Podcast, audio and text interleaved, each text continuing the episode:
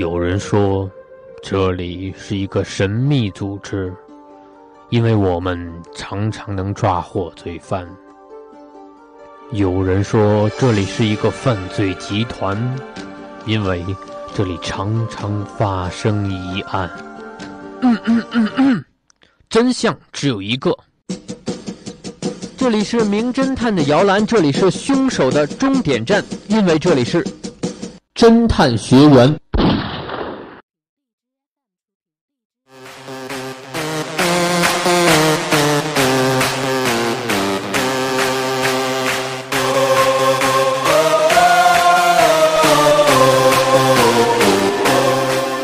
了，各位听众，欢迎您继续锁定 FM 九十五点二浙江师范大学校园之声。这一节又到了侦探学员的时间了，我的我是蓝峰。大家好，我是探员喜林。好，我是吴洵。好，虽然喜林呃强势要说自己是探员，其实我觉得今天是一个不一样的节日啊。首先它是愚人节，其次我觉得今天喜林没有做探长，而在这里做一个学院的话，我觉得。见了点身份，所以我还是觉得让吴璇跟喜林来做一回探长，而我呢就，呃，做一个做一个小小的指导员吧。因为今天案子也非常的有趣，不知道大家准备好了没有？准备好啦。呃，放马过来吧。好的，那么首先听第一个案子：沉入水中的棉花。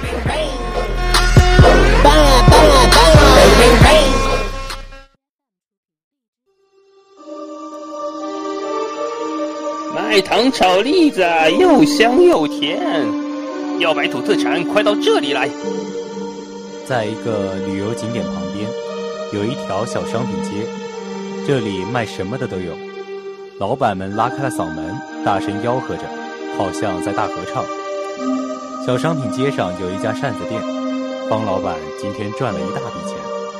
他数着一沓沓钞票，笑得合不拢嘴。下午来了一个旅游团。那些蓝眼睛、高鼻梁的游客，看着画着《西游记》图案的折扇，被上面的孙悟空逗得哈哈笑。他们一个个抢着买，把几大箱扇子一下子都买完了。方老板直后悔没有多进货，他决定连夜去进货，明天再大赚一笔。方老板没有料到，他已经活不过今天晚上了。这天晚上，他听到有人敲门。赶紧把钱塞进抽屉，问道：“是是谁呀？”他听到一个熟悉的声音：“是我呀。”他这才放心的去开了门。那人进来以后，和方老板寒暄了几句，突然拿出一团白的东西，捂住了方老板的嘴。第二天早上，人们发现了方老板的尸体，他的嘴里塞着一大团棉花。王探长调查现场以后，推测是熟人作案。凶手骗开门以后，用蘸过麻醉药的棉花捂住方老板的嘴鼻，使他昏迷后窒息死亡。王探长经过进一步调查，知道这里有两家店卖棉花，一家是棉花店，卖做棉衣的棉花；另一家是药店，卖药水棉花。这两家店的老板都和方老板熟悉。也都有作案的时间。那么，究竟哪个店的老板有犯罪嫌疑呢？王探长看着这团棉花，心里有了主意。王探长把棉花放进了水里，发现棉花之后沉到了水里。聪明的学员，你们知道谁更有犯罪嫌疑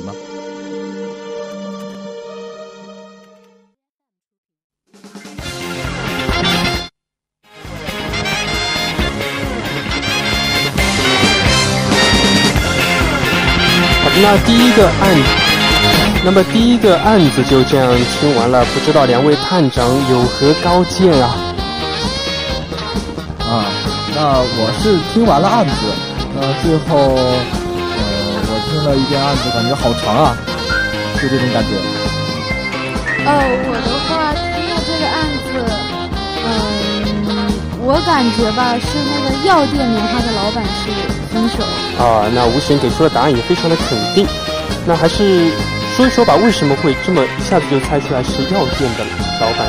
因为我因为我刚刚听到是因为那个呃棉花蘸了麻药，然后就是使得那个老板就是死死亡吧。哦，是这个意思。其实不是啊，他这个药用棉店的老板指的是他卖的是药用棉，不是卖药的。所以你还有别的想法吗？那我暂时没有。那呃，喜林在这方面有什么值得补充的吗？啊，呃，我，呃，其实我觉得可能应该先捋一下思路吧。呃，这个情况是这样的，就是扇子店的方老板被杀掉了，啊，好像是因为他赚了一笔钱，有人嫉妒他，然后就把他杀掉了。哎，对，嗯，然后，嗯，凶手呢是用站着麻醉药的棉花，然后把他的嘴堵死。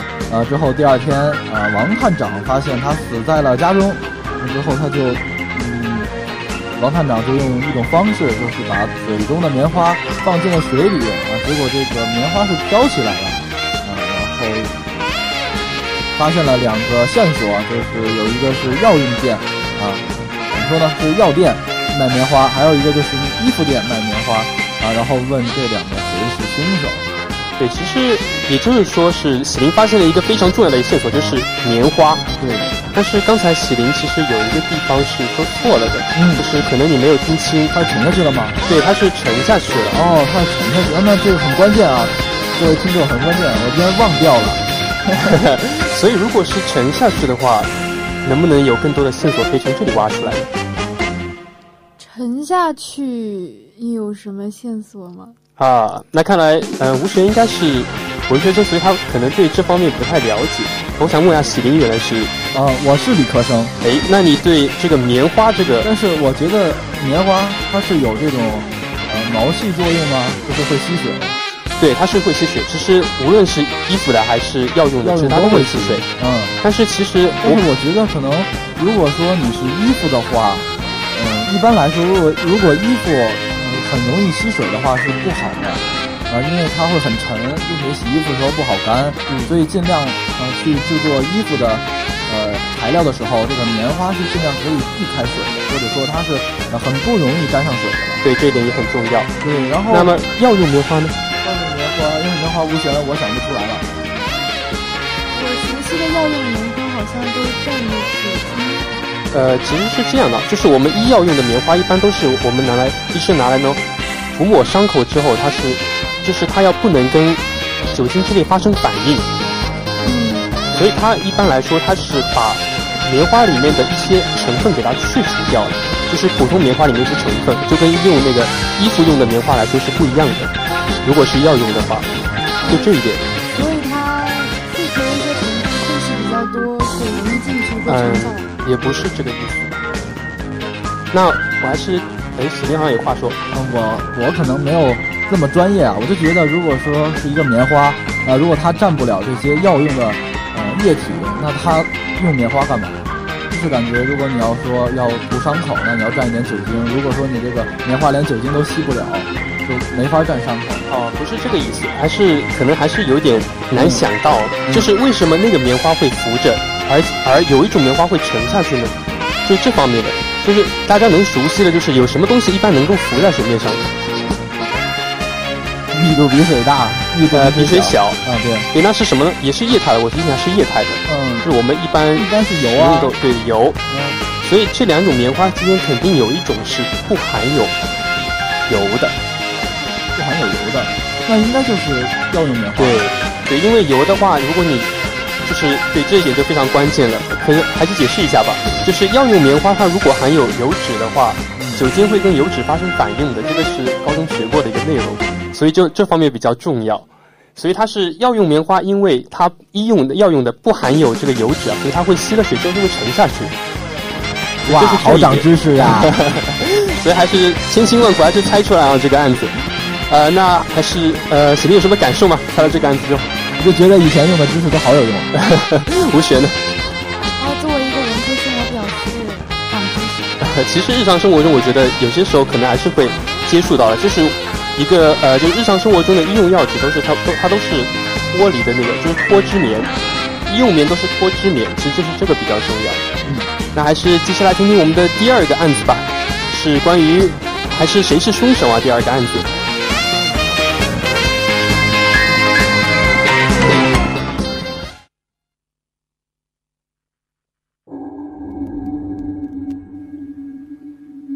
斯科郊外的一所农庄里发生了一起凶杀案。雨辰警官急忙带着警察来到了案发现场。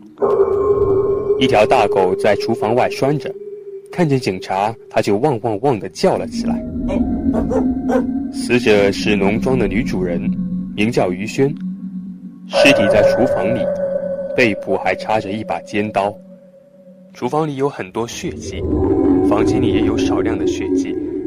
房间里抽屉还开着，里面的钻石项链已经不翼而飞。很快，警察找到了几个嫌疑人，一位是死者生前的好友吴小楠小姐，一位是死者的丈夫徐畅先生，还有一位是死者的邻居何家炳先生。雨辰警官一一对他们进行了询问。吴小楠小姐悲伤地说。和几位朋友本来还约好了要来他家给他庆祝生日呢，他本来还亲手准备、亲手做饭给我们吃的，而且还要给我看他那价值连城的项链。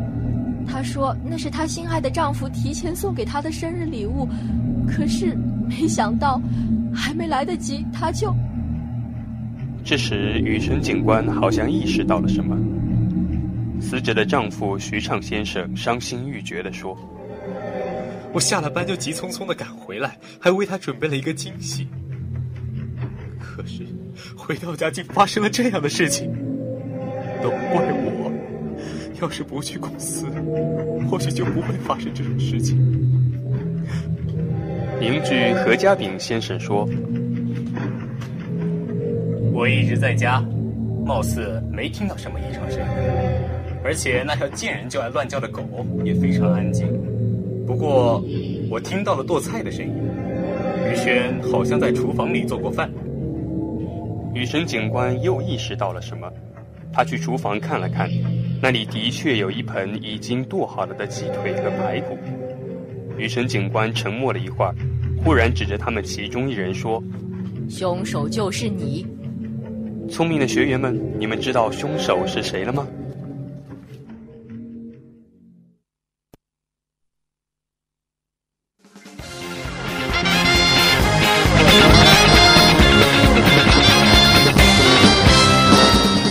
这个案子初初听下来好像有点难的样子，不知道二位呃有什么感想？呃，我觉得这个项链是她丈夫送给她的，我觉得她的丈夫应该没有这个项链。嗯，然后还有别的一些听到的一些线索方面的能够提供出来的吗？呃，我觉得这个狗没有叫的话，应该是狗熟悉的人。对，这点非常的关键。那么谁是狗比较熟悉的人呢？我觉得她的丈夫可能是狗比较熟悉的人，但是她的好朋友会不会也是比较熟悉的人呢？我现在不是很确定。对，所以可能一下子就把丈夫跟她的好友给抓出来了，这是拎出来的一个了。对对。那呃，喜林呢？我就很好奇，难道何家炳没有嫌疑吗？对。可加比先生也有可能会有嫌疑，那么有什么其他方法能够排除他们当中某个人的嫌疑吗？有没有线索可以指出这一点呢？这样也好方便判断出来。呃，我觉得他，嗯，他的好朋友是知道他有这条项链的，她的丈夫也知道他有这条项链，但是呢，他的邻居可能不知道。对，所以他也并没有提到，好像他的话里面。嗯，对对对。所以你觉得他有嫌疑吗？因为杀了他当时的现场是抽屉打开着，他的项链不翼而飞，应该是为了拿这条项链而把他杀死的。对，就说杀人动机是为了取这条项链。对，如果不知道这条项链的话，应该没有理由杀死这个嗯，那有没有另外一方面的线索？除了项链之外的？之外，其实我很好奇，为什么说这个厨房有大量的血迹之外，房间也会有血呢？哎，对，这个可能就是案发现场，就是到底是哪个是作案现场？有可能是被拖过去的吗？哎，对，那就是啊，为什么他会去房间里？那可能是为了展示他的项链，然后展示项链。对，就是说我有一个项链，然后在房间里面拿起来看，结果就被杀掉了，然后给他拖进了。呃厨房。哎，喜林这条非常的重要，这个线索。那么他是从背后刺入了这把刀，对吧？这个是的。呃，然后就是为什么他是要在，就是为什么要在房间里面，然后再把它放到厨房去呢？或者说，为什么这个案发现场会是在房间呢？刚才喜林说是为了展示他那条项链，有没有另一种可能？是迷惑警方。对，然后我觉得有一个线索可能大家都忽略了，这条线索也比较重要，就是刚才提到的，房间里、厨房里有有鸡腿和排骨。哦，想我好像懂了一些，就是怎么说呢？嗯我想到的就是，如果这只狗不叫，它有两种方法让它不叫，一个就是一个是熟人，另一个就是让它吃东西。如果有鸡腿和排骨，是可以喂它的。我这个脑洞开的很大吗？啊，是是有点道理的，但是确实感觉有点大了这个脑洞。还有一个，我我还再提醒一下吧，就是邻居他的话和呃雨辰雨辰警官发现的这个排骨，这两个之间有没有一种联系？包括他的好友的一句话，他的好朋友有说到，嗯，这对，然后邻居说听到了做菜的声音，然后在厨房里也确实发现了一盘做好的排骨之类的东西。对，所以说明是不是他们三，他们两个就可以排除了嫌疑？我感觉他们就应该不是约好这样一起做的，所以对，对。所以，是不是就所有问题都指向了，指向了对，非常正确。但是为什么这个丈夫要去杀她呢？包括他是怎么作案的，这个能够有头绪吗？好尴尬呀，感觉毫无头绪。所以我就觉得丈夫这句话挺可疑的，为什么都怪他？还一个丈夫，然后如果他是怎么作案的？其实刚才喜林猜对了一半了，就是他是先，可能是先在房间里面被杀死了，然后拖去了厨房。嗯，然后你再又说到了是展示项链，那可能是，难道说丈夫要给他项链？对，而且他是从背后被捅了一刀，那就是给他戴项链的时候杀掉了他。然后又是丈夫，又是一个他最。最亲密的，然后最可以信任的，所以是就放松了警惕了。嗯，而且那条狗也正好没有叫。那很好奇啊，那他的好友，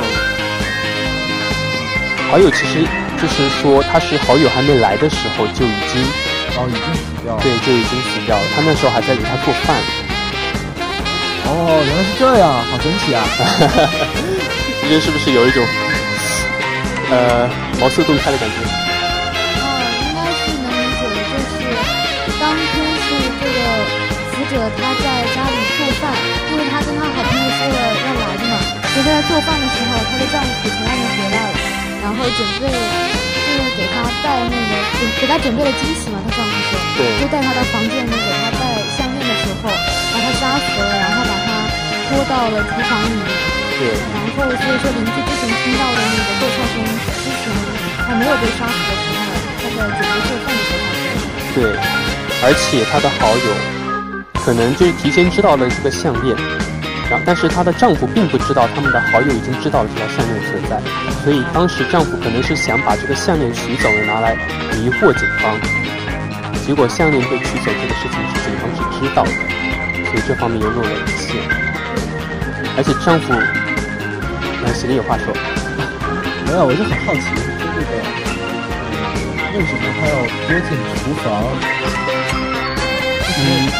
就在房间杀掉，就放在房间对吧？嗯。其实我觉得还是一种迷惑的手段。我觉得，就是他他既是想把项链拿走了之后，又把它拖到厨房，就是为了让大家知道，就是他不是那种就是从背后就是给他戴项链的时候这样刺杀他的，这样他的嫌疑会更小一点，可能就是这样。原来如此，那我觉得徐畅还是挺笨的。那为什么知知道说要呃迷惑警方，又不把这些血迹擦干净呢？这个可能就跟当时他一个慌张的一个，呃，有可能有有有点关系。当时你也确实很难想象，就是他为什么，包括他为什么要杀他的妻子，其实这一点我们也不知道嘛。对，哇，果然是一个迷之案件，所以其实确实还是比较难猜的。但是最后还是通过大家的努力，还是把它成功的破解出来了。啊，还是非常辛苦两位探长啊，在这里，呃，想来想去，想来想去。呃，最后两位有什么想法吗？对于这个案件？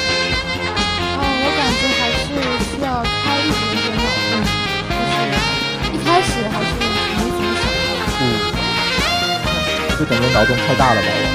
确实，其那个，嗯，把那个把那个排骨跟那个鸡腿可以拿出去给狗吃，我觉得这个真的，我就认为不能放过任何一个好人。嗯，那还是非常的厉害，在这里还是要。